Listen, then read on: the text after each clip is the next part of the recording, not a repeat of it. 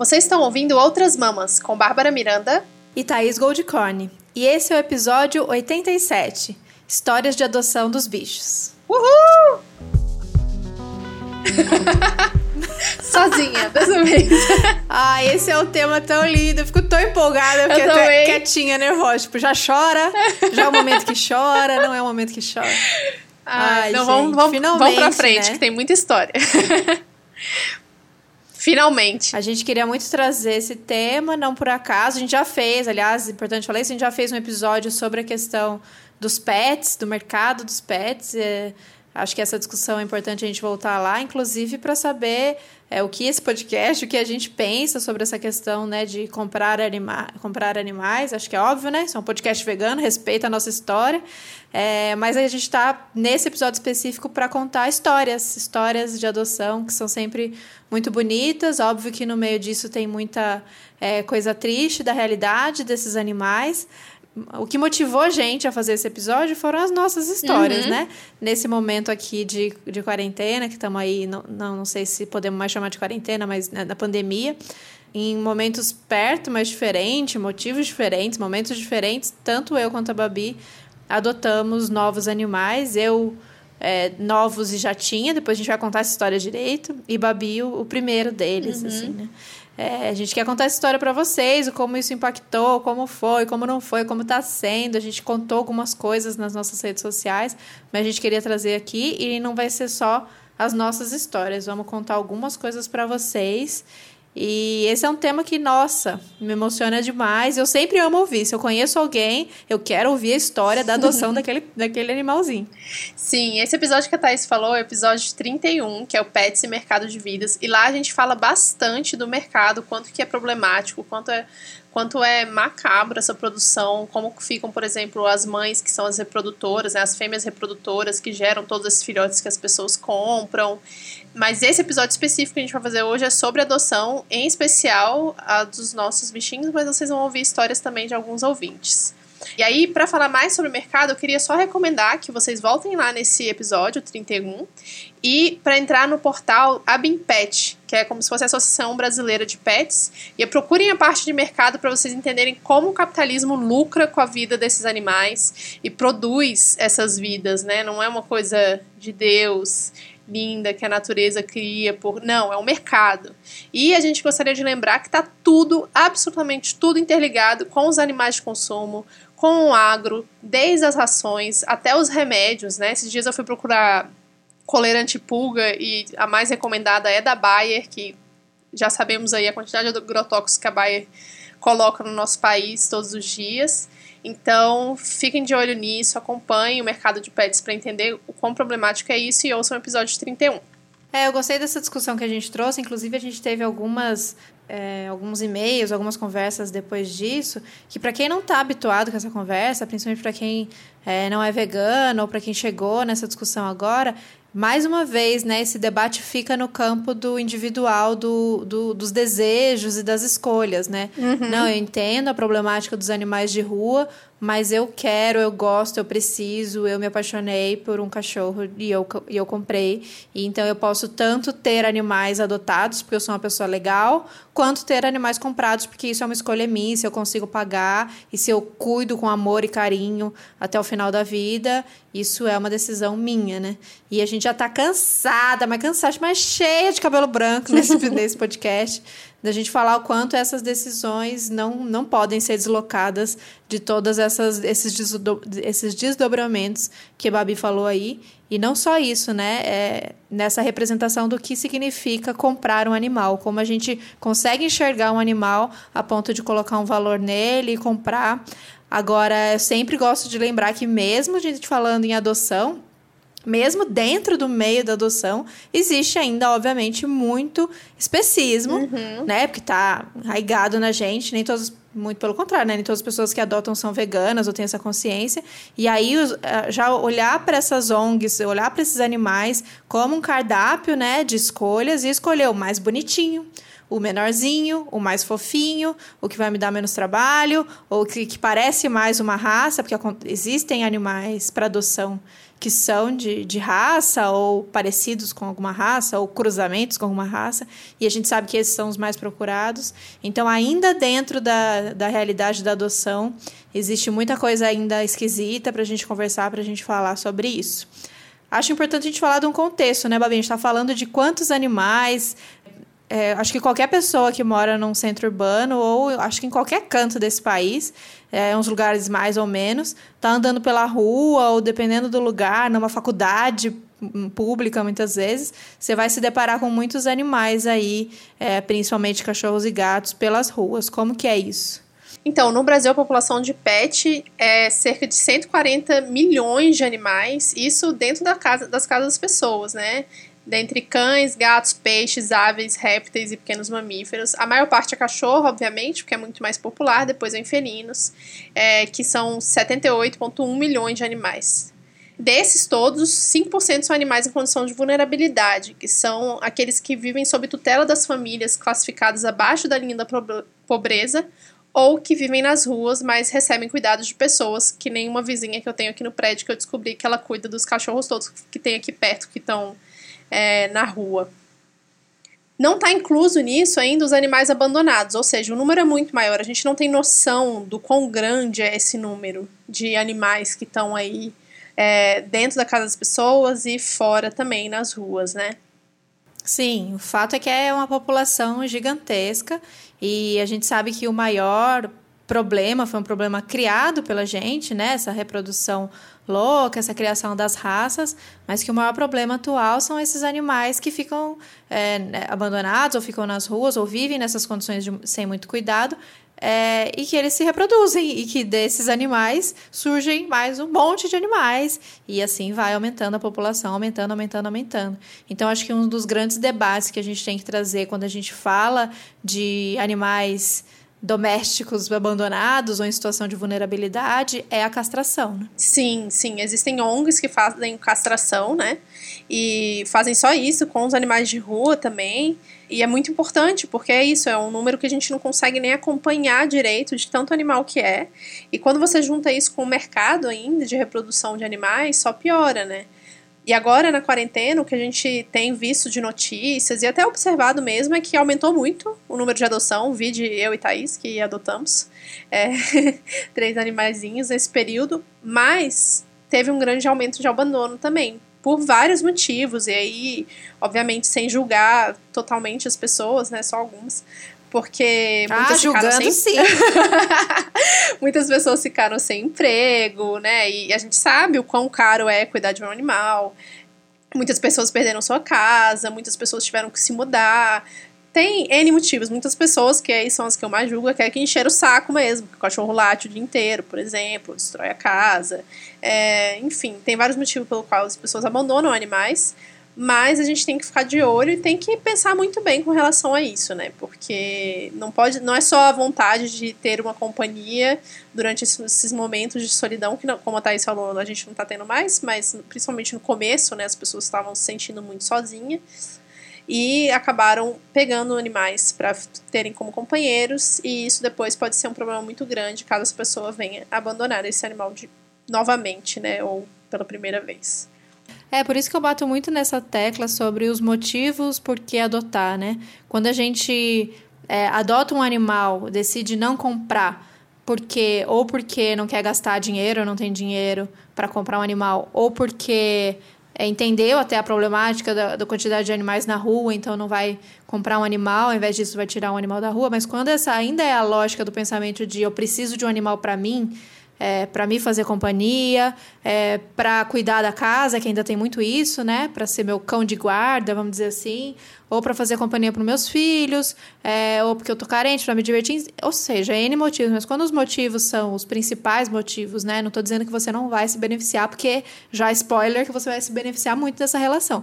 Mas quando os principais motivos, ou os únicos motivos, são para você, né? São para os seres humanos, a tendência de quando esse animal já não te serve mais, já não cabe mais, é, não digo em todos os casos, porque tem gente que aí no meio do caminho, obviamente, vai se apaixonar, vai criar aquela relação, mas que pode muito acontecer do, ah, esse animal eu comprei ou eu adotei, é, para ser uma companhia gostosa, para deixar meus dias leves. Aí chega aqui esse demônio, tá destruindo a minha casa, tá latindo o dia inteiro, é, tá me dando trampo quando eu tenho que viajar, eu tenho que pensar o que fazer com ele, é, tá torrando meu dinheiro, eu preciso me livrar dele. Óbvio que dentro disso vai ter gente que vai perceber isso e aí, ah, para mim não dá, o que eu já acho um, um erro, porque tem que pensar um pouco mais, mas vai tentar direcionar esse lugar, esse animal para um lugar melhor, seja um parente seu, aquela clássica do parente que tem um sítio, é, ou o que é triste, mas acontece bastante, voltar para a ONG ou para a instituição que você adotou, mas ainda assim é, mantendo ali a segurança do animal. E existe gente que vai enfiar no carro, vai até uma rua é, distante e vai soltar aquele animal ah, por sua própria conta. E existem essas essas duas maneiras. E, e, e obviamente, eu olho para elas de maneira muito diferente, é como a Babi falou. Eu julgo, mas eu julgo quando você coloca um animal numa situação de risco. Se você chegou num ponto insustentável, eu acho que o limite das pessoas é muito antes, né? Tipo, ah, destruiu minha casa, vou devolver. Mas sei lá, aconteceu alguma coisa muito louca na sua vida, tipo isso, perder emprego, é, chegou um ponto de você não conseguir bancar o seu aluguel, que você morava sozinho, e de repente você teve que morar numa república com uma galera, ou né, dividir um quarto, alugar um quarto, e aí não tem condição, eu acho que existem maneiras um pouco mais responsáveis de você fazer isso nesse meio do caminho, até você se restabelecer e, quem sabe, é, esse animal voltar para o seu convívio, porque eles sentem muito, não é só a questão do animal estar bem seguro e bem alimentado, os animais se apegam demais na nossa companhia e sofrem demais com essas, com essas uhum. separações e com esse abandono. Né? Sim, com certeza. E é, é crime abandonar animal aqui neste país. Então, a maioria, e todo mundo sabe, não todo mundo sabe disso, mas assim, é de consenso geral que você não pode ficar maltratando animal, que, né, você não pode abandonar o animal. Então, é muito comum que as pessoas abandonem, joguem num local desconhecido, longe de casa, para o animal não conseguir voltar para casa. Ou deixa na porta da casa de alguém, ou de algum local, né, da frente de uma ONG, deixa numa caixinha lá, e deixa o Deus dará, né? Quem sabe alguém vai pegar esse animal. Eu imagino que seja o caso da Luna. E tem uma história interessante, que aliás eu podia ter pedido o relato para ela, e, e, mas esqueci, só lembrei agora. É, que é da Luísa, né, Ferrari, que ela achou o Afonso, ela tava caminhando, saiu para caminhar perto de casa, e ela ouviu um barulho na lata de lixo, tava lá o cachorrinho com menos de um mês, dentro da, da lata de lixo, se mexendo. Ele não chegou lá sozinho, porque ele é muito pequeno e é tipo, não é uma lata de lixo qualquer, é uma caçamba de lixo. Então alguém colocou ele lá e é muito, é muito bizarro você ver esse tipo de situação com um ser vivo tão bonitinho que nem o Afonso. Nossa, o Afonso é maravilhoso. E é isso, é, é nesse caso, a Luísa passou, ouviu e acolheu, no caso, hum, adotou a história mais perfeita possível, né? Mas isso não poderia ter acontecido. Então, grande parte desses animais abandonados e deixados assim por sua conta e risco estão é, ali à mercê de atropelamento, é, ou no caso dele, ficou dentro de um lugar que ele não poderia sair, morrer de fome mesmo, é, outros bichos. Ou ser comido enfim. por um animal maior, né? Exato, exato. Nossa, o Afonso, ele é adulto, ele é pequenininho, eu imagino ele com um mês do tamanho que ele não devia ser. É, ele era ridículo, ridículo. É um ratinho, né? Parecia realmente um ratinho. Então tem todas essas questões e que acho que muitas vezes quando a gente começa também a a gente quer tanto que os animais sejam adotados que a gente começa a, a glamorizar coisas, tipo, olha quando o animal é lindo, né? Apelar para a coisa da beleza, porque não deixa de ser uma coisa também especista, né? Quando a gente reforça que um animal ele é tão fofinho, tão bonitinho que ele merece ser adotado, como se os feinhos, os velhinhos, os deficientes é, não, não merecessem esse nosso cuidado, esse nosso amor. Então a gente vê claramente, vocês acompanham é, perfis de ONGs, de instituições, você vê como aqueles que são mais padrãozinho, pequenininho, bonitinho e, e os mais novinhos, é, a, o engajamento ali, a resposta das pessoas é muito maior. Então a chance de dar ruim nesse processo é muito grande. Então a gente tem que sempre lembrar que a gente vai se beneficiar muito dessa relação, a gente vai receber muito em troca, mas que o objetivo hoje, né, nesse contexto que a gente vive de adotar animais, é proteger eles da rua, é dar amor, dar carinho, dar proteção, é meio que é o contrário, né? Não é para a gente ter uma companhia, é para eles serem protegidos, acho que é essa a ideia. É, então, vamos falar da, da, das nossas histórias. Você quer começar, Thaís? Eu, eu falo, tanto faz. Posso falar? Pode contar. Tá, a Thais já tinha adotado Tete e Zeca, que ela vai contar depois, quando é, eu e Vitor adotamos a Luna. Na verdade, eu e Vitor a gente já estava conversando desde São Paulo que a gente ia adotar um cachorro. Desde lá a gente já queria, a gente já estava olhando. A gente chegou a selar temporário é, de uma cachorra que vocês podem ver nas nossas redes sociais, que a gente divulgou bastante. Tem um vídeo no canal do Vitor falando sobre isso também, que a gente foi lá lar temporário a gente pensou muito sobre ela, só que ela era meio grandona pro nosso apartamento.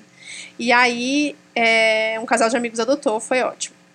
Depois, teve um caso de uma cachorrinha que os pais que estavam procurando uma família. É isso, eles estavam. Eles precisavam. Não precisavam, né? Eles sentiram que eles precisavam não ter mais a cachorra, que eles já tinham há três anos, se eu não me engano, porque eles tiveram um filho e a cachorra tentou atacar o neném mais de uma vez. E aí eles ficaram desesperados, estavam procurando alguém que pudesse adotar. E a gente quase pegou ela, só que nisso a gente tinha várias viagens marcadas, inclusive a viagem que a gente fez pro Nordeste, eu e a Thaís. E aí a gente falou, não, quando a gente chegar da viagem a gente fala com você. E aí ela conseguiu uma família com uma casa, tudo, foi tudo muito tranquilo. E a gente ficou sempre com essa vontade. Viemos, nos mudamos para Brasília, mas não continuamos com a ideia, porque, pô, né, gastando dinheiro com mudança, tudo, arrumar casa e tal. Mas eu falei, ah, vou começar a seguir umas ONGs aqui de Brasília. E fui perguntar para uma amiga que eu sabia que tinha adotado há pouco tempo. E eu falei, Lu, me manda umas ONGs, é uma galera aqui de Brasília que eu nunca seguia, né? para eu poder dar uma olhada, começar a olhar os cachorros e quem sabe um dia adotar.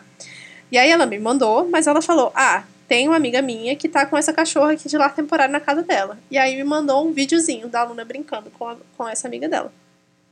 E aí eu me apaixonei. Eu mandei pra Thaís, pra Isadora, eu mandei pro grupo de outros amigos. Aí eu mostrei a foto pro Vitor. Aí eu falei, Vitor, então, é, tá de lá temporário, quer lá, quer, quer que eu fale com ela pra gente ver, conhecer a cachorra? Aí eu achava que o Vitor ia dizer que não, porque ele tava tipo, ó, a gente tava num ritmo muito bom aqui em casa, curtindo tudo, curtindo a casa, né, acabando de se mudar. Aí ele falou, vamos, vamos ver. Aí eu fiquei, deu uma travada assim, não sabia o que fazer, o que falar. Mas ele falou, vamos, aí eu falei, bom, agora tem que falar com ela, né? Eu fui falar com a tutora que estava de lar temporário. E ela falou: então, eu tive um problema de saúde na minha família, acompanhar minha mãe no hospital, tive que levar ela para um abrigo porque ela não podia ficar aqui em casa enquanto eu estava cuidando da minha mãe. Eu falei: bom, então vamos falar com o abrigo. Aí a gente falou com o abrigo, o abrigo é a coisa mais linda do universo, super fofos.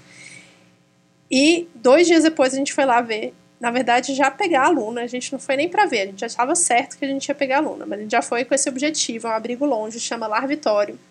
Fica em Águas Lindas, para quem é de Brasília. Então fica uma hora mais ou menos aqui da minha casa. E pegamos, pegamos estrada de terra, tudo para chegar no abrigo. Chegamos lá, a gente falou: ah, então a gente veio buscar a aluna. Aí o, o cara que, tá, que trabalha lá falou: não, vamos lá levar, levar vocês para ela. De longe eu vi quem era a aluna. E aí, quando eu cheguei perto dela, ela latiu pra mim. E aí ele falou: Não, é lá pro fundo que ela tá. E eu fiquei: Não, mas é essa cachorra que eu vi nas fotos, eu tenho certeza que é essa cachorra. E ele levou a gente no último, no último canil que tinha lá e mostrou outra cachorra pra gente. E ela era linda também, maravilhosa, toda marronzinha. Ela parecia o, Ra o Ravi da Rê, só que com a cabeça menorzinha, assim, toda feliz, saltitante, pulante. Aí ele mostrou essa aluna e o Vitor ficou, não, mas não é essa. Aí eu falei, Vitor, mas agora talvez eu queira essa, que a outra rosnou pra mim. E aí, o Vitor nem tinha visto a aluna com quem a gente está hoje. Aí o Vitor falou, não, mas não é essa não. Aí ele falou, ah, tá, então é a outra que chegou agora há pouco tempo. Aí fomos lá pegar a cachorra. E ela veio com a gente, não rosnou mais pra mim. Veio com a gente tranquilo na coleira. Falei, bom, tá tranquilo, tá tranquilo, né? Eu que lide com meu medo depois da cachorra pegamos, passamos já para comprar caminha, tudo. É, pegamos ração, trouxemos para casa e vai. Deu três dias, eu mando mensagem para Thaís de áudio desesperado, que eu tinha passado três horas chorando porque a cachorra tinha tentado me morder e eu tava com medo. E a Thaís me tranquilizou, disse que ela ia me amar, que era só adaptação, tal, sei quê. E foi. Uma semana depois foi o Vitor entrar em crise e querer devolver. E eu falei, Vitor, vamos respirar. Não é assim. Tem que ter responsabilidade. Foi a minha vez de acalmar ele. Aí ele ligou pra Rê, que é a, que é a tutora do, do Ravi. A Rê falou, Vitor, só melhora, relaxa, vai.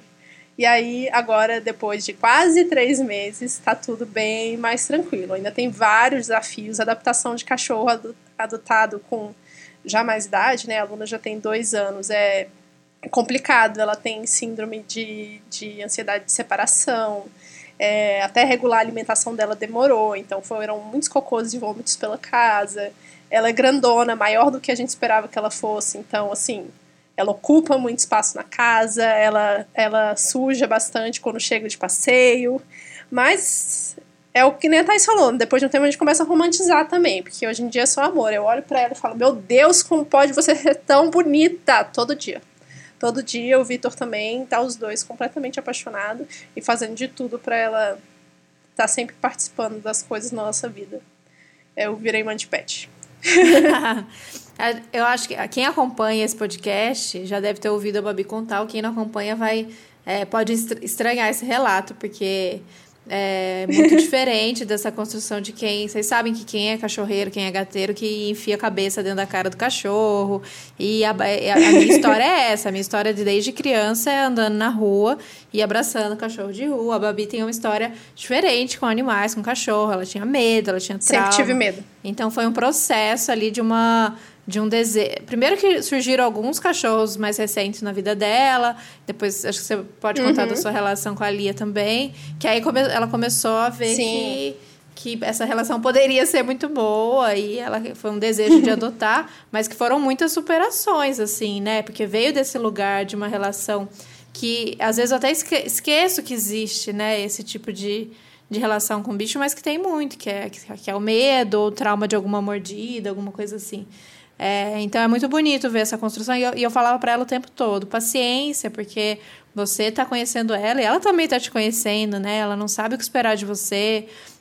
Esses cachorros que têm esse histórico de abandono, eu não sei como eles são capazes, é porque eles são muito especiais mesmo. Eles são capazes de amar um ser humano de novo, né? Porque era para eles só matarem a gente, era para eles só atacarem a gente, de ódio pelo que a gente fez com eles. Mas eles são tão maravilhosos que eles são capazes de. É, perdoar e de amar. E quando ele começa a perceber que, que ali está seguro, um ambiente seguro, que você está alimentando, que você está fazendo carinho, eles come... a tendência é, é eles relaxarem, começar a confiar mais, e aí é só amor.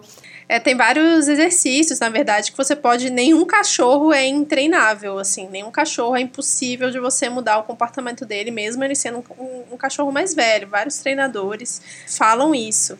E com a aluna, a gente, tipo, assistiu, assiste diariamente ou semanalmente tutoriais de como fazer ela é, ficar mais obediente, ficar mais calma. Ela ainda é agressiva com algumas pessoas, mas ela é bem seletiva. Eu já falei para as pessoas, você não chega com energia ruim perto da aluna, não, porque ela vai latir. Mas ela já tá bem mais calma.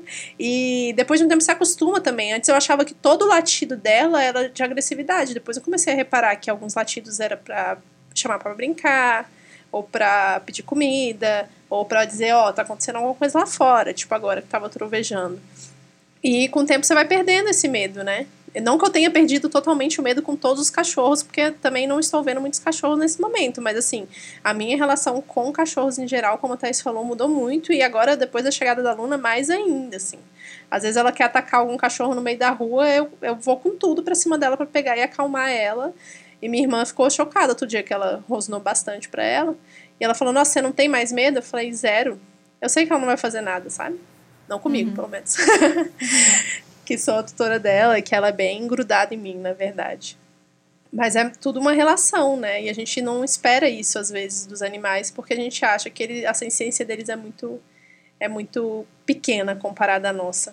É, e os cachorros, os animais no geral, aprendem de maneira diferente. A relação deles com é, reação, com como eles vão é, conquistar o que eles querem, com o aprendizado, é outra, totalmente uhum. outra. E a gente, nessa nosso, nosso olhar sempre para o umbigo e para como se a única existência fosse a humana, a gente tenta encaixar os animais dentro da nossa lógica, né? Pô, mas se eu tô aqui tentando dar carinho e dar amor, por que, que ele muitas vezes reage é, agressivamente ou me mordendo? Ou por que, que ele é, faz xixi no lugar errado? Por que, que ele puxa na hora de passear? Então, são várias coisas que a gente fica tentando colocar o animal dentro da, da do, do, que a gente do, do modo que a gente aprende ou do modo que a gente espera que ele se comporte né e aí é cabeçada atrás de cabeçada esse trabalho de comportamento animal quando voltado para uma questão que é para um, uma relação melhor né não para o animal é, atender às suas expectativas e virar quase um, um mini humano, né? Uhum, Mantendo sim. ali é, os instintos dele e tal, mas que a relação fique muito melhor, porque isso é fato. Esse animal, ele não está vivendo é, lugar original dele, que deveria viver, é, obviamente, solto, em contato com a natureza, em contato com outros animais. Esses animais, a maioria deles vivem só eles, né, de, de daquela espécie, dentro de um apartamento. Isso não é, isso é muito pouco natural. Então existem algumas coisas que a gente precisa ajustar para essa convivência ser o mais gostosa e o mais pacífica possível. Mas você falou, ah, a Luna não vai me morder. Pode ser que ela te morda, sabe? E acontece. Eu tô com a Mora, a, a Mora tá comigo há nove anos e acontecem muitas coisas ainda dentro dessa relação. Porque é, é, é isso, é um, é um animal, né? Continua sendo um animal e tem algumas coisas que vão ser indiscutíveis para ela, tipo comida, alguma comida específica que ela gosta muito, ou um animal, algum outro animal que vai irritar ela, ou tentar pegar um brinquedo dela. É. Tem coisas que é do animal e é do animal, e a gente tem que respeitar e saber desse espaço e respeitar também essa, esse espaço dele, o mínimo que a gente puder, né? É, que ele mantenha algumas coisas que são deles, assim, não tentar tipo, já são domesticados, tentar deixar senta, pata, faz isso, deita aqui, fica quieto, não late. Como assim não late, né? Late sim. Uhum. Então, algumas sim. coisas vão ser do, do instinto do bicho mesmo. É, eu acho que com a aluna eu ainda não descobri qual que é o limite dela com a gente, assim. Óbvio, nos primeiros dias teve bastante, né? Mas depois que ela acostumou, ela deixa a gente pegar em tudo, pega nela, pega nela enquanto ela tá comendo, enfim. Mesmo ela não gostando tipo, de tomar banho, ela toma tranquilo.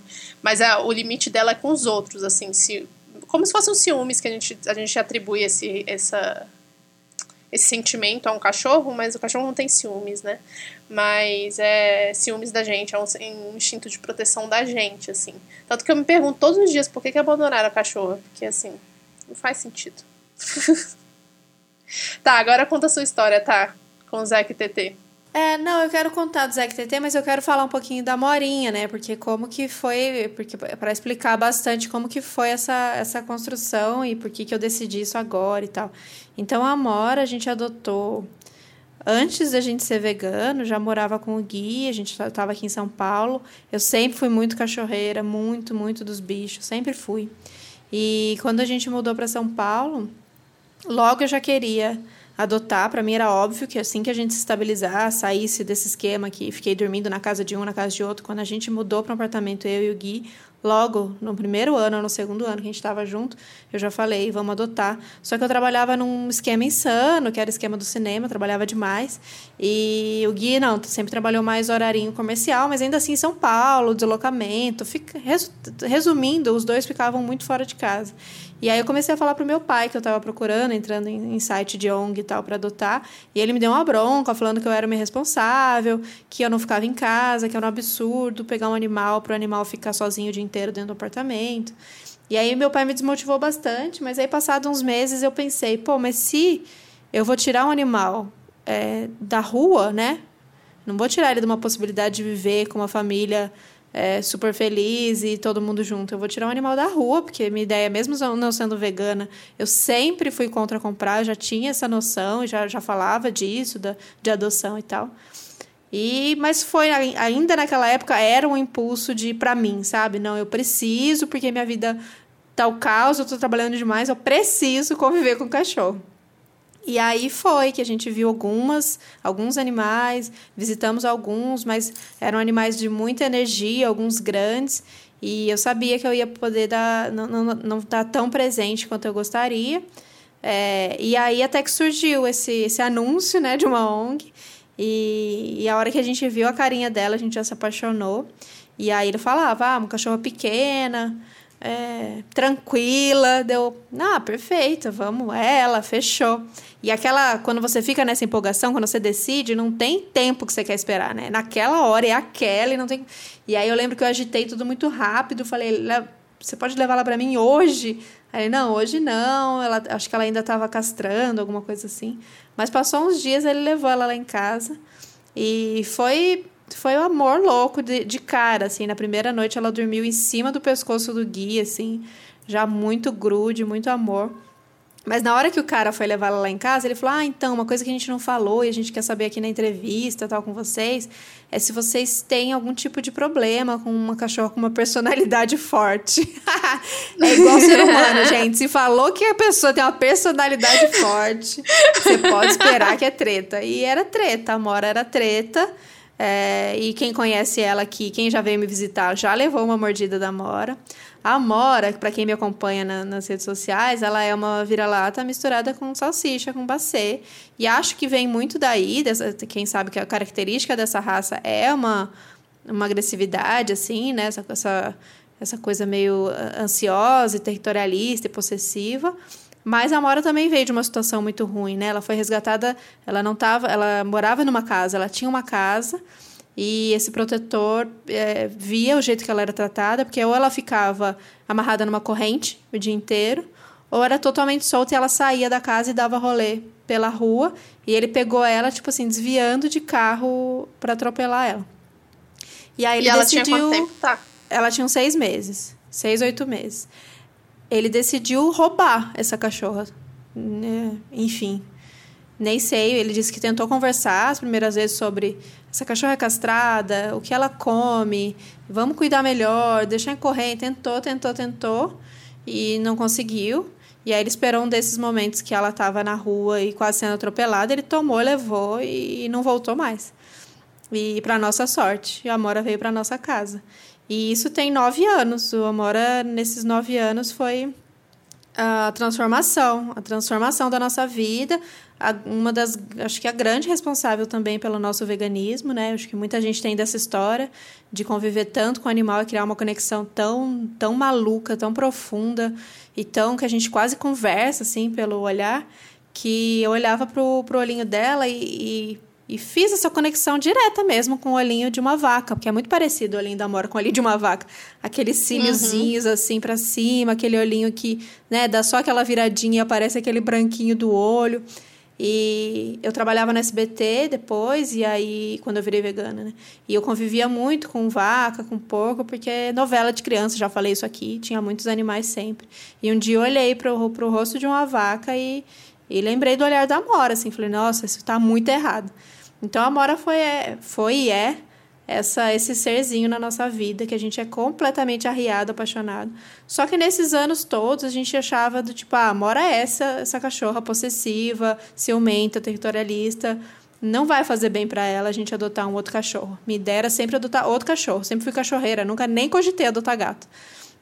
É, e aí pensava nisso. Ah, não, imagina outro cachorro, a Mora vai perder o reinado. Sacanagem, não vamos fazer isso com ela. Mas, mais recentemente, eu comecei a conviver com os gatos e me apaixonar muito. Muitas amigas com gato. Na nossa viagem para o Nordeste ano passado, eu fiquei completamente uhum. apaixonado pelo Batata que é o gato da, da Mari, nossa amiga, lá em, lá em Natal. Fiquei muito apaixonada, muito mexida com ele. E como ele era carinhoso, e toda a minha visão escrota que eu tinha sobre gatos, de que gatos era tudo no tempo deles, que eles não queriam saber da gente, que não eram carinhosos, que eram interesseiros. Eu ainda tinha. Eu nunca fui de escrotizar animal, né? Gostava de todos os animais, mas eu achava que só não era para mim, não era para minha convivência, porque canceriana gosta de ficar abraçada, né, gente? E aí eu vi o carinho que o Batata me deu, se esfregando assim em mim, amassando o pãozinho na minha barriga. Falei, caramba, eles são sim muito carinhosos e tal. E eu falei, ah, eu acho que sim, eu acho que eu, eu tô afim de adotar gato pra. Apesar de ter mais cachorro abandonado, os gatos são menos adotados, né? Então, é uma coisa que a gente precisa também olhar bastante, dar atenção. Com as ONGs que têm gatos, tem muitos gatos. Eu posso contar mais de uma experiência recente que eu visitei uma ONG de gatinhos aqui em São Paulo. E aí eu estava decidida. É, eu só não sabia se isso era possível, né? Porque a gente ouve muitas coisas sobre essa adaptação cachorro e gato, que, que não pode ser harmônica, ainda mais a Mora sendo quem é. é. Mas aí a quarentena me motivou dizendo: não, se não é agora, não é, não é nunca, porque eu estando em casa, 100% do tempo em casa, eu e Gui em casa, a gente vai conseguir fazer essa adaptação com calma, com carinho, com paciência. E aí eu decidi é, dar lar temporário para o gato para ver como, é que ia ser. Eu pensei em não adotar, eu pensei em dar vários lar temporário por bastante tempo. É, só que aí a Lari postou essa, essa, esse resgate desses dois gatinhos com essa carinha desgraçada. E eu não aguentei. Eu falei, Lari, eu me apaixonei, eu quero adotar eles. E a ideia não era adotar dois animais. E a ideia não era adotar filhotes, né? Eu sempre fui contra, não é contra, mas eu, eu não. Eu sempre militei pela adoção dos, dos animais adultos, né? Porque são os mais difíceis de serem adotados. Gato é muito fácil de ser é, filhote é muito fácil de ser adotado. Mas aí, nesse caso, todo o meu discurso de adoção é pelos bichos e não pela gente. Na hora que eu vi a carinha do Zeca e da TT, nas, naquelas condições que eles estavam, numa gaiola, todo o meu discurso foi embora e eu falei: é, são eles, eu preciso trazer eles para cá. E aí eles vieram, então, aqui há três meses também. Mesma época, mais ou menos, né, Babi? Uhum. Foi um pouco Acho depois. que você foi uma ou duas semanas antes de mim. É. E aí vieram pequenininhos de tudo. Quem acompanhou lá, quem me acompanha no Instagram, mostrei bastante esse processo. E aí tá sendo uma, muitas descobertas, assim. Primeiro, esse processo de adaptação da Mora com eles, que eu fiz com muito, muito respeito pelo tempo dos três, assim. E, e a, o meu aprendizado com gato, né? Esse meu aprendizado de tudo, é tudo muito diferente, é muito, muito, muito diferente. Todos os processos são diferentes o, carinho é diferente, o tempo é diferente, é tudo bastante diferente. E filhote, né, gente, que exige toda uma, uma atenção especial. E a gente passou por vários desafios aqui também, nunca é, desanimando, questionando, mas a casa acaba virando, né? Uma, acaba tem um momento que você só quer surtar, só quer gritar e fugir, porque é bagunça, destruição, é cocô. Foge e deixa os, os gatos dentro. Dá vontade de fugir às vezes, mas é muito amor, é muito, muito, muito carinho. E é isso que eu falei sobre os cachorros de ah, como eles são capazes de perdoar e amar a gente. Com esses gatos é a mesma coisa, sabe? As condições que eles foram resgatados é, e o medo que eu imagino que eles passaram nesse processo todo de resgate, aí lá pro temporário na casa da Lara, aí vem para cá, em pouco tempo, assim, eles dormirem no seu peito numa confiança total, barriga para cima e falar: "Nossa, estou em casa, me alimente, aqui é meu lugar". É muito lindo, né? Ver essa essa entrega, essa confiança que eles têm na gente. Sim, é muito fofo. Quando vira a barriga a primeira vez, é, chega uma comemoração, assim, yes, Nossa, virou a barriga. Eu choro. Agora eu confia choro. em mim. Agora vira, vira barriga todo dia. Muito hum, fofinho. Delícia. Ah, e a Tá falou que na verdade tiveram alguns animais que mudaram minha percepção com, com animais dentro de casa, assim. O primeiro, os primeiros foram quando eu mudei para São Paulo, que a gente dividiu o apartamento com um amigo, que é o Palmer, que ele tinha dois gatos. E o Vitor sempre fala que era assim, os primeiros três meses, talvez, a porta do quarto estava sempre fechada, que era para os gatos não entrarem, não ficar um monte de pelo pela, pelo quarto, tudo. Depois, eu vou mostrar a quantidade, eu vou mostrar no Instagram a quantidade de fotos que eu tenho com o Ragnar, que é um dos gatos do Palmer, com ele no meu colo, com ele na minha cadeira, não deixando eu trabalhar, com ele em cima de mim, com ele em cima da minha cama, com ele de todos os jeitos possíveis, porque foi muito amor, foi um ano de convivência, foi muito gostoso. E a outra foi a Lia, que é a, uma cachorra que mora na casa dos pais do Vitor, que eu tava no dia que ela foi resgatada, que na verdade é, os pais dele moram numa região que tem muita casa e tem muito animal de rua. E teve, teve uma, uma fêmea que teve vários filhotes e a mulher não tinha condições nenhuma, a dona da casa não tinha condições nenhuma de cuidar, de castrar, nem nada. E aí a mãe do Vitor pegou um desses filhotes e eu tava no carro no momento que ela pegou. A primeira noite dela, ela dormiu comigo no sofá e a coisa mais fofa do mundo. Já fiz uns dois posts pra ela ela é o serzinho mais incrível de todos e, tipo, toda vez que eu vou para lá eu fico empolgada de ver a Lia, porque ela é muito, muito, muito, muito linda. É, e aí foi principalmente a minha aproximação com cachorros, assim, porque ao contrário da Thaís, eu tinha uma aproximação maior com gatos. E aí é isso, tudo culminou pra eu, pra eu ter essa confiança de querer pegar a Lulu depois.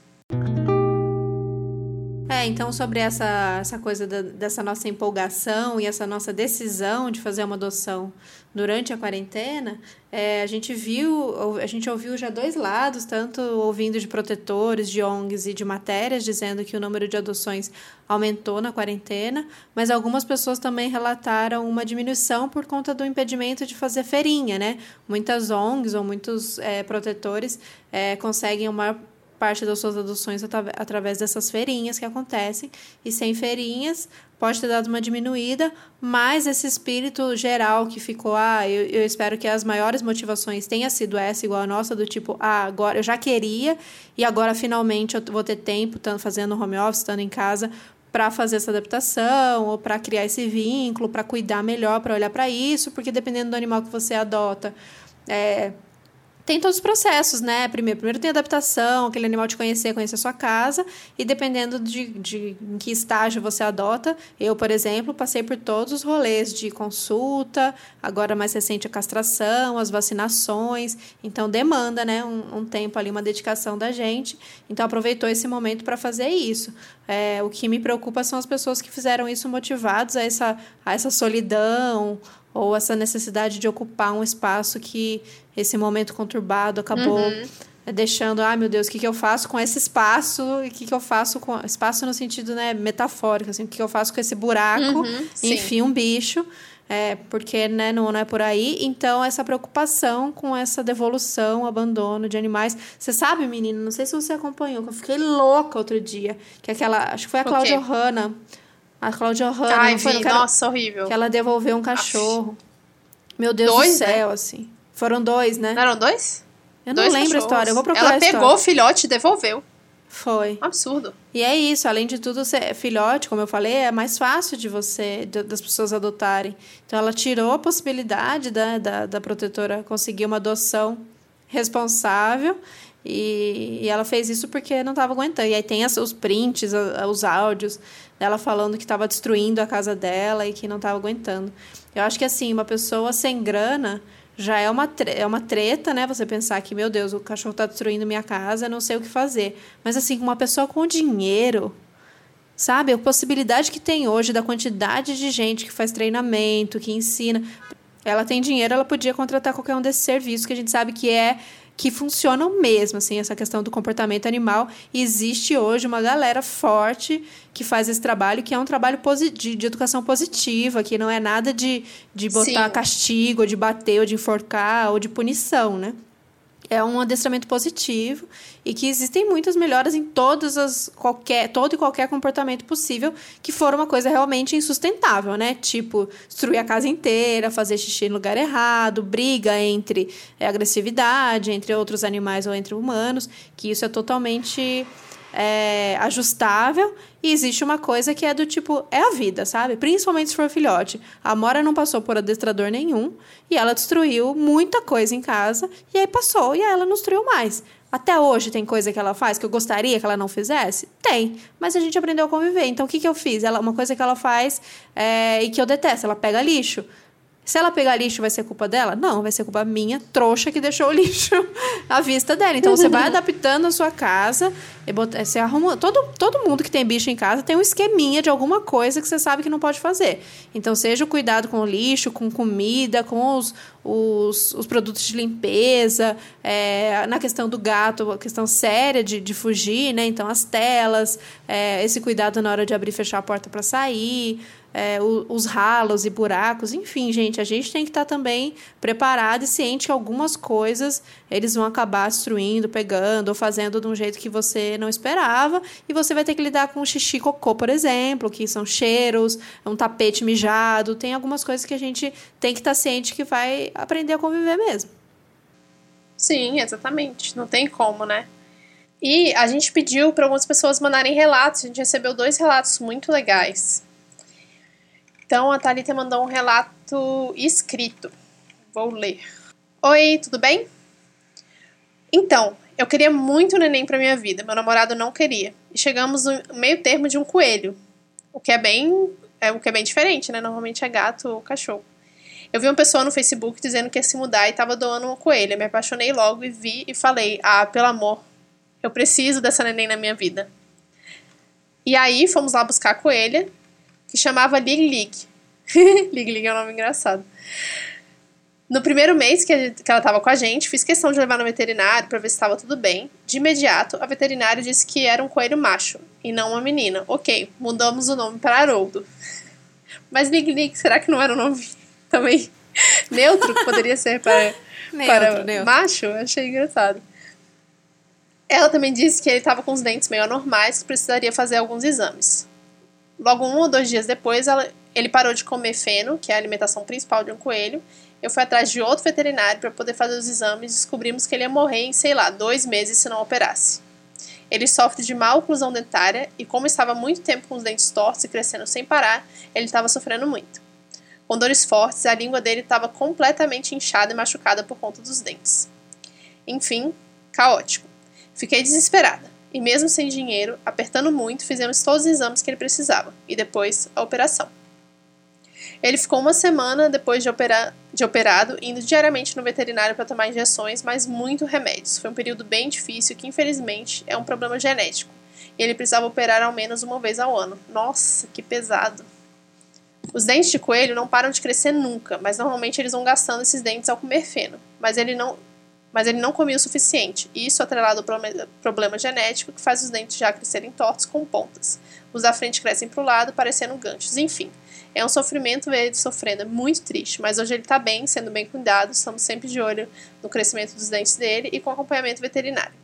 Ele é maravilhoso, brinca, corre, pula, faz bagunça como todo animal saudável deve ser. Bom, é isso. O Insta dele, caso queira ver, é a cara maravilhosa que ele tem, é o arroba o Coelho Haroldo. E obrigado por esse podcast maravilhoso que vocês fazem, que é realmente um presente. Adoro e indico para todo mundo que conheço. Ainda não veganizei, mas estou no caminho. E os episódios do Outras Mamas me ajudam e me dão mais vontade de ser firme nesse caminho. Obrigada por isso. Ai, Ai gente, Talita, obrigada por essa mensagem, que fofura. Eu espero que vocês estejam fazendo nesse momento exatamente o que eu fiz, que é ir lá no Instagram e olhar a cara do Haroldo. sim. Vocês sim. têm que ver a cara do Haroldo. Ele parece uma, um, uma pessoa, um cabelinho punk, assim, ele é bem doidão. Coisa mais linda e preciosa. Sim, muito, muito fofo. Apaixonada pelo Haroldo. Amei. E, e, isso é uma questão que ela trouxe que é muito séria, né? A gente adota um animal esperando, torcendo para que ele seja saudável, mas muitas vezes não são. Eu falei das coisas de praxe aqui, né? Que a gente já vai gastar com certeza, que é vacinação, castração. Mas existem essas coisas que podem acontecer aí no meio do caminho que a gente não está esperando. E que é, a gente sabe quanto isso é um desgaste emocional e quanto isso pode é, destabilizar tudo. E a questão financeira, né? Que é bem pesada, cirurgias, remédios. Sim. Isso a gente. Ninguém. É, não posso dizer que você tem que estar tá com esse dinheiro preparado, porque existem coisas que a gente não sabe para que, que tamanho vai virar. Mas ter consciência de que isso pode acontecer e estar tá sempre ciente de que se existe alguma maneira de você, se você não tem essa grana, de você levantar uma vaquinha ou recorrer a alguém para te ajudar, enfim, a gente tem que estar tá ciente que a gente pode passar por isso e além do preparo emocional, a gente precisa estar tá com esse preparo financeiro para essas coisas que acontecem e que, nossa, é, a gente, quem já passou por isso sabe como isso tira o nosso chão. Sim, com certeza. Eu até conversei com o Vitor, cara, se eu, assim, né, a, a gente não teve nenhum gasto médico ainda com a aluna além de vacina. Mas só por ela já ser um de porte médio, bastante pesada, que ela pesa 16 quilos, só a quantidade de ração e de enfim, os brinquedos são mais caros, se você comprar brinquedo, né? A cama tem que ser maior, é tudo mais caro. Então eu falo, nossa, Vitor, se eu soubesse o peso financeiro que esse que ia ter hoje, talvez eu tivesse escolhido um cachorro menor só por conta disso, assim. O que é muito ruim também, né? Que a gente não tem que escolher os cachorros para eles caberem na nossa vida perfeita. Mas não, não é um arrependimento, obviamente, mas hoje em dia, se eu soubesse de tudo isso, talvez eu tivesse escolhido outro animal. E o que me leva a pensar que a gente só vai conseguir ter um outro um outro animal, né, uma companhia para Luna quando a gente tiver um apartamento maior e com mais dinheiro também, porque é isso, é responsabilidade financeira também a vida de, desse desse ser, né, não é só da do cuidado da companhia. Sim. E pedimos, recebemos um áudio muito bom também do Lucas. Vamos colocar aqui para vocês ouvirem. Oi, Thaís, tudo bem? muito difícil gravar áudio, puta que pariu. Eu sou o Lucas, eu sou ouvinte do Outras Mamas, estou lá no grupo com minha companheira Jéssica. Olá, Thaís. Olá, Outras Mamas. E queria contar a história dos nossos pets. Na verdade, é, é meio triste, mas eu vou contar mesmo assim, porque é importante. A gente adotou primeiro o Meleca, que ele morava na casa da mãe dela, que ela tem um monte de gato. E aí a gente pegou ele. E aí depois a gente queria dar um irmãozinho para ele, um companheirinho. E aí a gente estava procurando num pet shop e aí indicaram uma mulher chamada Renata, de São Gonçalo, Rio de Janeiro, que ela resgatava gatos e tal. A gente entrou em contato com ela, ela tinha resgatado, resgatado três gatinhos, só que a gente só podia adotar um. E aí a gente adotou o Bigode, nosso pretinho, e só que ele tinha mais dois irmãos que não foram adotados e acabaram morrendo. É, atropelados, eu atro acho. É, acho que. Eu não sei se foram os dois atropelados. Um foi atropelado e o outro morreu de alguma outra coisa. Na casa onde eles estavam, assim, parece que a galera meio que tinha abandonado os gatos lá, mas não era uma casa deserta, assim. Tinham donos a casa, mas que estavam meio que cagando para os gatos e para os filhotinhos da gata deles. E aí acabou que só o bigode sobreviveu da ninhada e ele é um amorzinho, assim. Enfim, é, acho que essa história é legal porque mostra o quanto é importante né, a gente adotar os bichinhos. E aí depois, agora esse ano, uma tia minha faleceu no começo da, da pandemia e eu, acabei herdando os livros dela e a gatinha dela a Nina, que a gente acabou renomeando de Dona Zica, só porque Nina era o nome mais usado de todos os tempos de gatos. Então, pode considerar que Dona Zica é o apelido dela. Então é isso, assim, a gente tem esses três gatos agora aqui no nosso quarto-sala. É isso. É, parabéns pelo trabalho, muito maneiro o podcast e ajuda a gente pra caramba a buscar uma alimentação mais responsável aqui em casa, tá bom? Um beijo para vocês e é isso aí. Bom, o Lucas tem essa situação, né, de ter quase que herdado um animal, que é muito comum também a gente herdar o um animal da família. E que bom que ele tem esse coração tão grande. Que ele, ele comentou que ele mora num apartamento de um quarto-sala só. E tem três gatos agora. E que tá muito feliz com isso. E obrigada pela mensagem também. A gente amou, a gente amou energia, a gente amou a risada. E no começo a gente falou bastante dos números do Brasil, e o Brasil tem aí o quarto maior mercado de, de pets no mundo. Mas essa questão do abandono não é muito diferente nos outros países, né? Nos Estados Unidos é absurdo, assim, são aproximadamente 6,5 milhões de animais que são abandonados todos os anos nos Estados Unidos. E lá tem essa questão de quando fica tem uma superlotação, eles, é, eles matam os animais, né? Eles mandam para eutanásia porque eles não têm condições de ter aquela quantidade de animais dentro dos abrigos, então são aproximadamente 1,5 milhões, né, que foi a última contagem que eles fizeram em 2000, 2018, de animais eutanasiados todos os anos. Isso é muito, muito triste. É, eu tenho uma amiga que mora em Los Angeles e eu pedi para ela para contar a história da adoção do Paco, que é o cachorrinho dela, que tem uma deficiência também. E ela vai contar também um pouquinho de como que é essa coisa da adoção nos Estados Unidos, que é bem diferente do que é aqui. Tá, deixa eu falar um pouquinho então da adoção do Paco. É, Primeiro, eu e o Andrés, a gente já queria um cachorro. Uh, antes da pandemia, a gente já tinha decidido, a gente só estava vendo como é que ia ficar a nossa rotina. E porque eu estava passando mais de 10 horas por dia fora de casa, então não estava dando. Mas aí a gente estava começando a adaptar e a rotina dele era muito mais flexível. A gente estava esperando passar uma viagem que a gente ia ter esse ano e a gente já ia adotar de qualquer jeito. Mas bom, 2020 veio a pandemia apressou um pouco os planos, então a gente falou, beleza, vamos pegar. Isso eu comecei a olhar, não sei lá, acho que em maio, assim que eu comecei a olhar sério. E eu olhava direto, direto, direto. E aqui, é, eu vou falar mais especificamente de, né, de Los Angeles, porque aqui as coisas mudam por estado e até por cidade. Então, aqui em Los Angeles tem dois jeitos, assim, que eu, de adotar cachorro, né, que eu sei é, é, o City Shelter, que, que é o abrigo da cidade, né? Então é o abrigo público, é aquele que todo mundo liga quando tem algum animal, eles vão, pegam e botam lá. Esses, os animais ficam lá uns dias e aí eles colocam no site e você pode ir no site e tentar é, marcar um marcar uma visita para ir lá. Agora, na pandemia, antes era só ir, né? E a outra opção são os rescues, né? Que são os rescues são é, organizações que são particulares, né? São pessoas que se juntam e eles vão e eles pegam esses cachorros do shelter. E aí é, eles fazem um pouquinho, um trabalho um pouquinho mais focado. Eles veem mais ou menos o comportamento do cachorro, que vai entender mais ou menos o que o cachorro precisa. E alguns é, shelters, eles são bem específicos aonde o cachorro pode ir. Por exemplo, vários deles tinham um, um, raio de distância que você podia ir porque eles precisam monitorar o cachorro.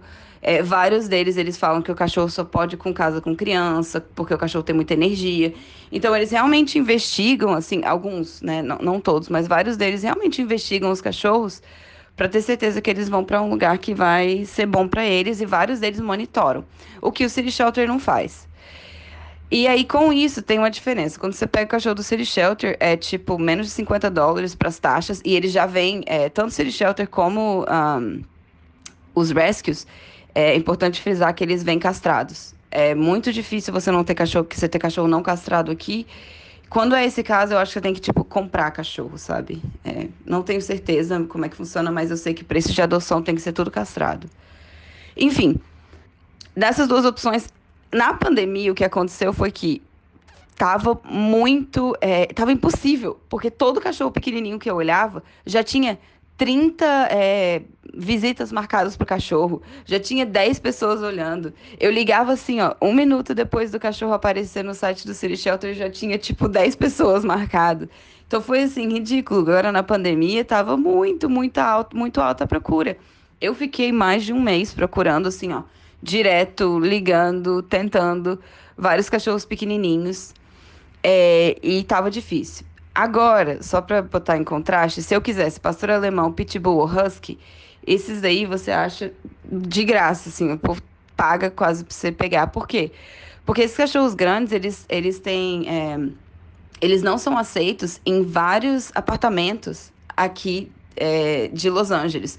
Então, vários é, prédios eles têm restrição de raça de cachorro e tamanho.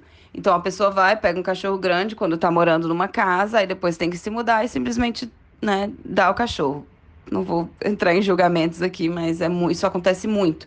Pitbull, então, tem é, é muito restrito aqui os lugares que você pode ter, muito, muito restrito. Então, pitbull é a coisa mais fácil de você achar. É, e aí, eu e o Andrés, a gente continuou olhando, olhando, olhando, e até que a gente achou que tinha uns cachorrinhos. E aí, finalmente, eu consegui ir lá e marcar. É, e aí você vai, conhece o cachorro. E nesse caso, eu peguei ele, é Foster to Adopt, né? Que é que eu peguei, a gente pegou ele por uma semana para ver mais ou menos como é que seria, mas aí no fim dessa semana era impossível devolver ele de qualquer jeito, a gente já adotou de vez. O Paco é eu acho que eu dei sorte porque o Paco ele não é agressivo de jeito nenhum. Ele é muito ansioso, principalmente na rua, mas ele não é agressivo. É, ele tinha muito medo. Assim que ele chegou aqui em casa, ele não andava em linha reta, cruzando assim espaços vazios. Ele só conseguia andar nos cantinhos. Não sei exatamente porquê. E ele também mancava muito da, de uma perna da frente. Aí a gente levou no veterinário e viu que ele tinha um ombro deslocado. E ele só mancava, ele não botava essa pata no chão. Então ele estava ansioso, com medo, bem magrinho, com um monte de marca de pulga. Aí é, passou algum tempo dele aqui em casa e essas coisas todas assim foram passando essa ansiedade, essa uh, ele não conseguia andar livre pela casa, ele ficar sempre muito medo, ficar empacado. É, é, engraçado que o cachorro vai se mostrando cada vez mais a personalidade dele, ele ficou mais brincalhão, ele morria de medo dos brinquedinhos que a gente tinha dado para ele. Você fazia o, o fazer barulhinho com o brinquedo e ele saía correndo, morria de medo, morria de medo. Aí uma hora ele, a gente deu um pequenininho para ele, uma galinha que ele ama. E aí ele começou a brincar com todos os brinquedos. Então, assim, é, tendo paciência com esses bichinhos, eles começam a se mostrar, assim, muito. Como eu digo, o Paco eu dei sorte, eu acho, porque ele não ser agressivo, mas a gente tem outros desafios com ele e precisa de muita, muita, muita paciência. É, muito carinho com esses bichinhos, porque eles vêm com muito trauma. É, o Paco, ele tem essa. Ah, eu esqueci de falar. A patinha dele, inclusive, voltou. E agora ele anda com as quatro patas para todo lado. Então talvez ele só precisasse realmente de um pouquinho de, de comer melhor, se exercitar, ter uma rotina. E aí ele perdeu o medo de botar a pata no chão. Ele tem o ombro deslocado, mas ele ainda assim tem bastante movimento. Então é isso, esses bichinhos eles precisam de amor, de carinho e muita, muita, muita, muita, muita paciência, porque eles têm muitos traumas. O Paco tem um monte de cicatriz. Não sei de onde veio as cicatrizes, né? É, e a gente nunca sabe o que esses bichinhos passaram. O da minha irmã, que também é um rescue, é, ele veio com a marca do, da coleira é, no pescoço, assim, tipo, ele tinha uma coleira enfiada no pescoço que tiveram que tirar, sabe? Tipo, então esses bichinhos passam por muito maltrato, eles ficam com trauma que nem gente, sabe? Obrigada, Lu. E o Paco é uma fofura. Eu vou pedir para ela compartilhar. Eu vou mandar a foto deles. Eu tenho, eu tenho foto do Paco salvo no meu computador, de tão no meu celular, de tão fofo que ele é. Tem ainda a questão, eu acho que Parece que na França é o país da Europa que mais se abandona animais. Eu sei que aqui na América do Sul, no Chile, tem um problema grandíssimo também. E é coisa de tipo 100 mil, 200 mil animais abandonados por ano. É um número muito absurdo. Você falou dessa questão de, de, de como a gente lida, como outros países lidam com os animais de rua. Aqui, da, da, quem tem a, mais ou menos a minha idade, que é aqui de São Paulo, lembra da questão, não sei como é isso em outros estados, mas lembra da questão do, do, do pânico que era ouvir falar em carrocinha, né? Que era a, a, a, o centro de controle de zoonose que passava é, pegando animais pela rua e esses animais também eram eutanasiados, é, todos carregados na caçamba. Eu lembro que é, é um trauma, é uma lembrança que eu tenho real da minha infância de saber o que acontecia com esses animais. E já tem mais de 10 anos que através de, um, de uma lei que não existe mais carrocinha, são só. É, a gente fica só lembrando disso e tem, ainda usando isso como, como uma piada. Ah, vai pegar. Cuidado que vai, a carrocinha vai levar e tal. E hoje o trabalho do, do Centro de Zoonose é um trabalho é, muito importante, que é um trabalho de acolhimento desses animais e encaminhamento para adoção. É, eu não sei como está isso hoje, são ainda muitos animais resgatados, mas existe essa lei aí que protege, a lei do, do deputado Feliciano, é, para não ter essa, essa, essa matança desses animais que são pegos na rua. Então, o trabalho das ONGs, eu imagino, e dos, e dos protetores, e a gente tem que falar né, das ONGs e das protetoras, porque a maior parte dessas Sim. pessoas que dedicam a vida Obviamente, existem muitos homens, mas a maior parte das pessoas que dedicam a vida em resgatar animais e muitas vezes transformar, não tem estrutura, transformar a sua casa num grande abrigo e para encaminhar esses animais para adoção são mulheres. E a gente vê aí umas histórias incríveis de pessoas que dedicam mesmo a vida e a gente sabe como é, não tem nenhuma ajuda ou pouca ajuda. E desse, desse trabalho tão importante, que é pegar esses animais, cuidar nesse primeiro momento, encaminhar para um lar temporário ou para uma adoção e fazer esse primeiro, esses primeiros cuidados, né? Que seria um atendimento veterinário, testar gato, testar é, FIV e FeLV para cachorro as outras doenças, fazer a vacinação, a castração e aí encaminhar para uma adoção responsável. E aí, a responsável, pela grande responsável pela minha uh, adoção de TT e Zeca. Se vocês hoje ficam aí felizes e babando de ver esses bebês tão felizes aqui em casa, tão bem cuidados, e que eu fico louca e que eles castraram e eu quase morro junto. Essa adaptação linda dessa amizade que eles estão fazendo com a Mora, a grande responsável foi a Larissa Maluf nossa amiga querida, que tem esse trabalho lindo lá em Limeira também, de resgate. Ela vai falar um pouquinho pra gente. Oi, Thaís. Oi, Babi. Primeiro, obrigada pelo espaço, por poder trazer esse relato sobre os lares temporários que passaram aqui em casa em 2020. É, Para quem não me conhece, meu nome é Larissa, eu sou voluntária da ALPA, que é a Associação Limeirense de Proteção a Animais, desde 2012. Então, nesses oito anos, muitos animais passaram por aqui como lar temporário, mas nunca tinha sido uma coisa tão frequente, porque eu viajava muito, pelo menos uma vez por semana estava fora de Limeira e moro sozinha com as minhas cachorras, então para dar lar temporário eu precisava estar tá presente, né? E quando começou a pandemia, a quarentena, é, eu vi que eu poderia estar tá disponível aqui para cuidar dos animais que precisavam. E eu já estava de lar temporário, porque eu tinha resgatado uma gatinha em Alagoas e ela estava prenhe. Então foi feito ultrassom lá e eu antecipei o voo para ela não ter os filhotes lá, para poder vir comigo para Limeira. E ela teve os quatro filhotinhos aqui. E ela que foi o divisor de águas assim para essa minha relação com os gatos, porque eu nunca tive gato. Já tinha dado lá temporário, mas sempre coisas muito é, curtas, né? Não tinha me apegado tanto aos gatos. E hoje eu sou completamente apaixonada. E ela teve os filhotinhos aqui, foram quatro filhotes, todos foram uh, adotados. Ela, inclusive, foi adotada com um dos filhotes. Então, ela passou esse início de quarentena aqui comigo, ela e um dos filhotinhos, né? Eu levei eles em maio para São Paulo. E depois disso, eu fui pegando outros gatos para ficarem aqui de lá temporário também, para poder ajudar esses animaizinhos. Então, logo depois que ela saiu de casa, na mesma semana, eu dei lá temporário para uma outra gatinha, já adulta, de um ano. É, em coisa de três, quatro dias, ela foi adotada. Eu só esperei daí para tirar os pontos, para ela se recuperar e levei ela para São Paulo uns dez dias depois, porque ela foi castrada aqui. Depois veio o Zequinha e a TT, né, que foi um resgate que a gente fez em um assentamento aqui em Limeira. Eles estavam numa gaiola, junto com a mãe, uma gaiola de, de passarinho mesmo. A pessoa deixava ali por medo dos cachorros atacarem.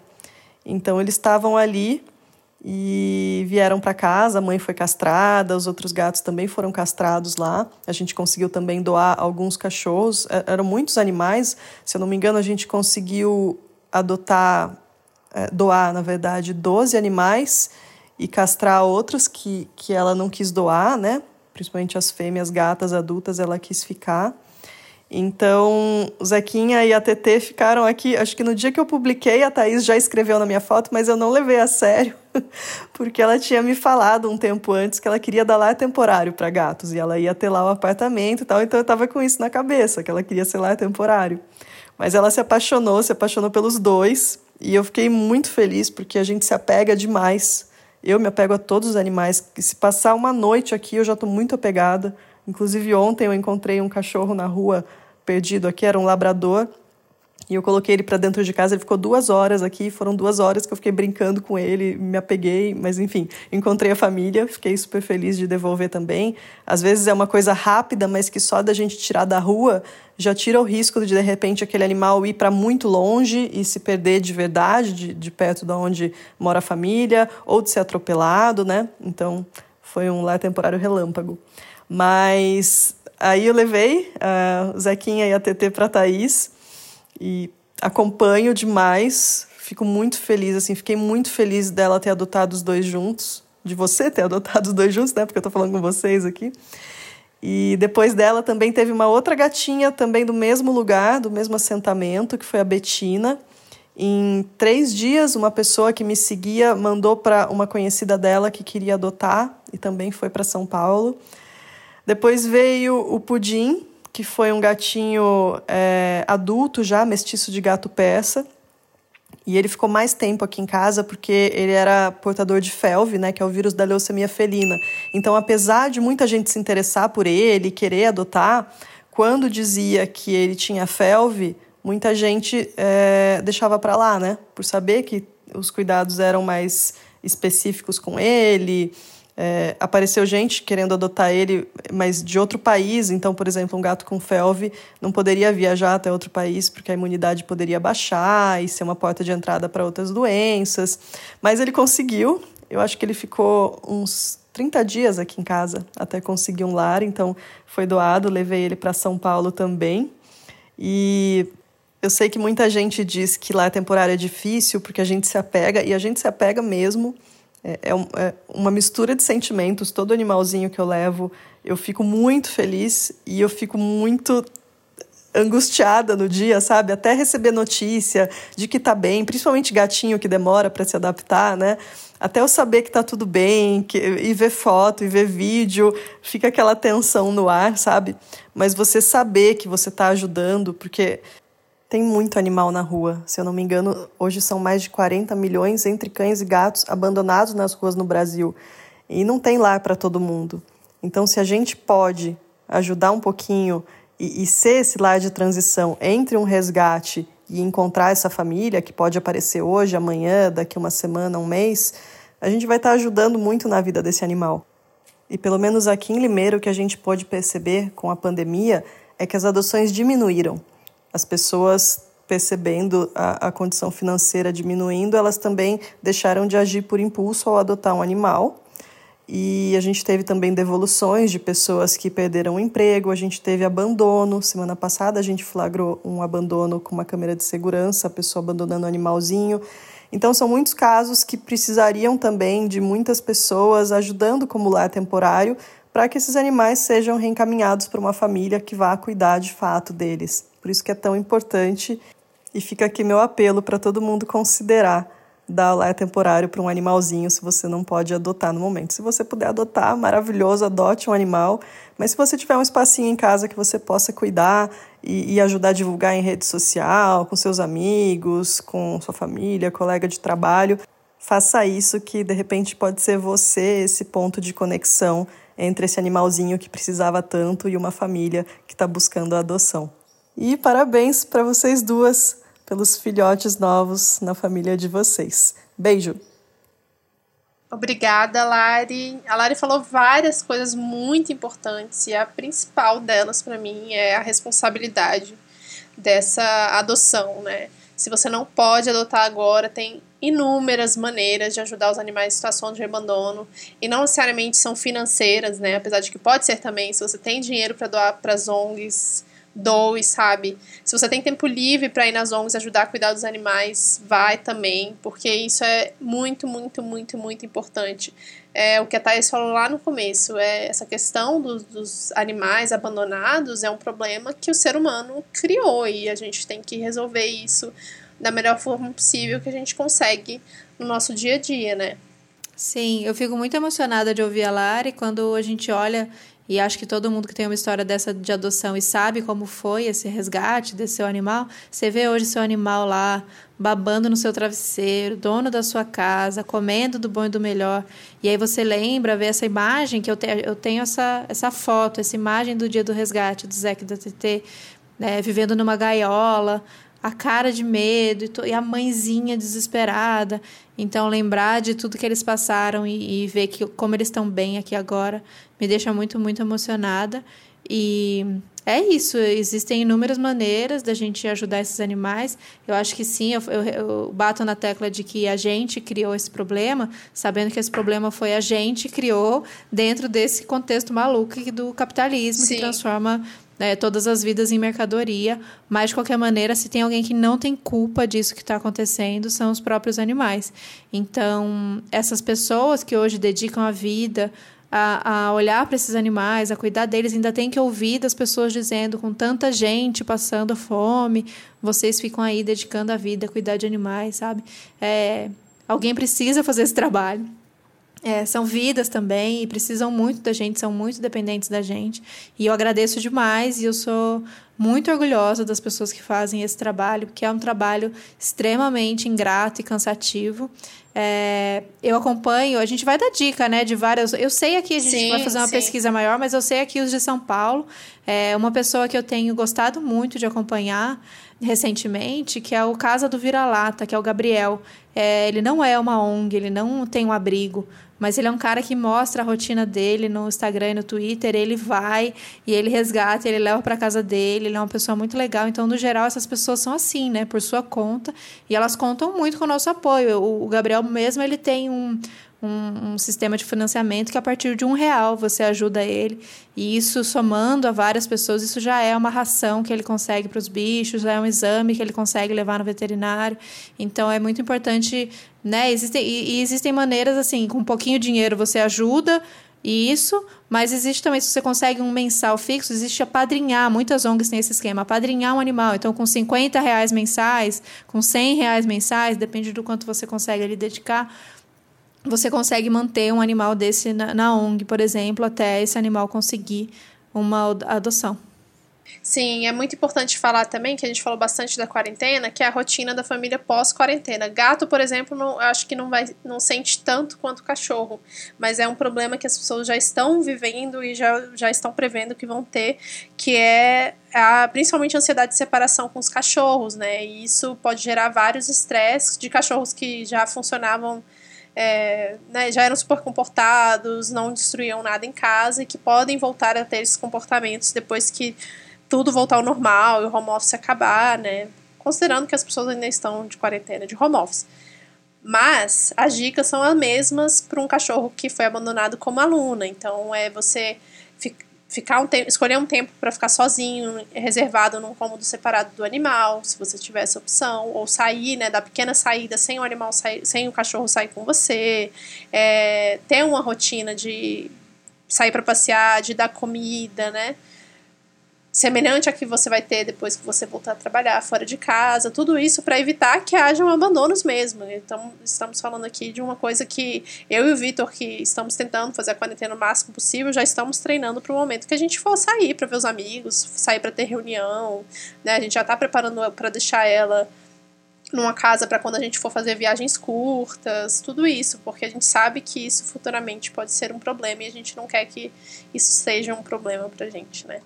É, vamos passar, vamos passar por várias coisas aí. Eu já percebi com, com a Mora mesmo, que já é, acostumou a, fi, a ficar muito tempo sozinha quando a gente trabalhava muito, mas já acostumou demais com a nossa presença. Então, se, se a gente sai um pouquinho, ela já, já fica bem estressada. Então, existem técnicas, existem pessoas aí que podem ajudar a gente. Hoje em dia existe muito canal no YouTube. Eu acho que se você tem condição de contratar um, um profissional, faça isso mais para algumas dicas, para aprender algumas coisas, como a Babi falou, a Babi tá expert em algumas coisas de comportamento, porque existe muito material, existe podcast, existe Sim. vídeo no YouTube. Eu, em relação a gatos, eu posso dizer que quem, além das amigas gateiras, a Isa, a Camila, o André, que me ajudaram bastante no processo, eu posso dizer que a Isa Gateira, quem não conhece o canal no YouTube da Isa Gateira, conhece, mesmo, mesmo se você não, não tutela gato, porque é uma delícia acompanhar ela, o jeito leve dela, e ela é uma dessas histórias de protetora, ela, ela resgatava gatos e ela conseguia fazer um giro desses gatos para adoção através de um, um, Facebook que ela tinha. E nesse meio tempo o Facebook caiu, a questão do. Né, o Facebook morreu, todo mundo sabe. E acabou que esses gatos foram ficando e ficou, foi ficando sem saída, assim. E de repente ela tinha 24 gatos na casa dela. Até que ela decidiu já tinha passado bastante tempo e ela decidiu então que não ninguém mais sairia. Ninguém mais sai, todo mundo fica. E ela hoje vive com esses 24, acho que são 23 ou 24 gatos na casa dela. E é muito lindo o conteúdo que ela faz. Ela estuda, ela dá é, assessoria né, de comportamento animal, não sei como é que fala isso, não é assessoria? Como chama quando você contrata? Enfim, ela ajuda no comportamento é, se você tem alguma dificuldade de comportamento, ela faz esse tipo de atendimento. E os vídeos dela ajudam demais. Tem vídeos de adaptação, de alimentação, de como dorme, como não dorme, todo, tudo, tudo possível que eu tinha de dúvida em relação a gatos. Tem vídeo da Isa Gateira ensinando, então vale muito a pena acompanhar. É, o que me ajudou muito foi realmente o YouTube, e eu não posso deixar de agradecer ouvinte de outras mãos, nossa amiga Cássia, maravilhosa, beijo Cássia, que ela tem um Instagram que chama Pelos Bichos, para quem quiser seguir, que ela dá essa consultoria comportamental e ela é adestradora para ajudar nesse relacionamento que a gente tem com os animais. E para quem aí vai voltar a trabalhar ou já voltou a trabalhar e está tendo problema com um animal em casa, pode contratar a Cássia, porque ela me ajudou muito, muito, muito, muito, muito na semana de adaptação, nas primeiras semanas de adaptação da aluna aqui. Então, esses, essas dicas que a gente deu e mais algumas ONGs para acompanhar, protetores para acompanhar, a gente vai colocar lá no Medium. Se você não conseguiu pegar tudo aí na nossa fala, a gente vai colocar para lá. Se você está pensando em adotar um animal, considere todas essas questões que a gente falou mas adota, sem pensar muito. Tipo assim, seja responsável, pense bastante, mas não pensa também muito no. Eu, eu ficava numas crises de tipo, mas e se um dia eu receber um convite para morar no México. E ficava, meu Deus, meu Deus. E aí minha terapeuta falava: se você um dia arrumar um convite para trabalhar no México, você é essa pessoa responsável que você é e que você ama esses animais acima de tudo. Você vai dar um jeito de fazer isso acontecer. Eu não sei qual é. Sim. Você não vai pirar com isso agora, mas você vai dar um jeito. Então, relaxa, sossega, respira, relaxa. Quer adotar agora e tem condições agora. E tem essa consciência dessa responsabilidade que aconteça o que acontecer. Eu e Gui separando ou não separando. Eu engravidando ou não engravidando. Eu perdendo emprego ou não perdendo emprego eu vou, dar, eu vou ser o mais responsável possível com os meus animais? Vou. Então, pronto. Se essa consciência você tem, se hoje você tem essa condição e tem esse desejo, adote, sem medo.